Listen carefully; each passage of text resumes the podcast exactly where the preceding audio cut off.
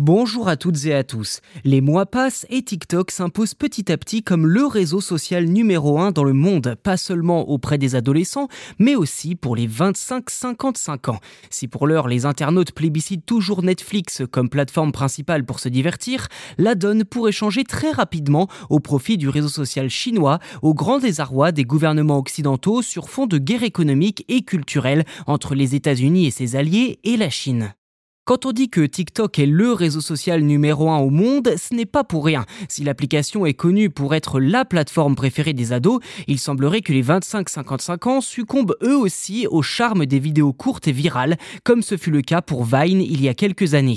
Selon les projections de l'agence Insider Intelligence, les utilisateurs de plus de 18 ans devraient passer en moyenne 58 minutes par jour en 2023 à regarder les vidéos suggérées par l'application. C'est 10 minutes de plus que pour YouTube et seulement 4 minutes de moins que Netflix avec ses 62 minutes, mais qui est plus que jamais menacé par le tsunami TikTok. Face à cela, comment réagissent les autres plateformes pour ne pas se laisser distancer? De son côté, YouTube s'acharne toujours à booster ses shorts directement inspirés des Reels d'Instagram et Facebook, malgré un manque d'intérêt évident de la part des internautes. En parlant d'Insta et Facebook, aucune nouveauté à se mettre sous la dent, hein, tout comme du côté de Twitter, actuellement occupé à promouvoir sa formule payante Twitter Blue et éviter la fuite de ses utilisateurs vers d'autres plateformes depuis son rachat par Elon Musk. Une situation qui fait très clairement les affaires de TikTok qui, sans rien faire et juste en s'appuyant sur sa formule à succès de vidéos courtes et virales, capte toujours plus d'audience.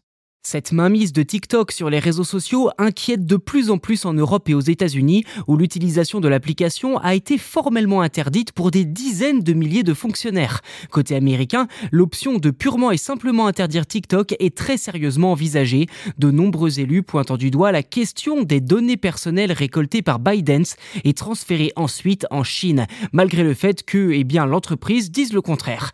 Si une telle interdiction venait à être en vigueur outre-Atlantique, il y a fort à que l'Union européenne se pencherait sur la question pour les mêmes motifs.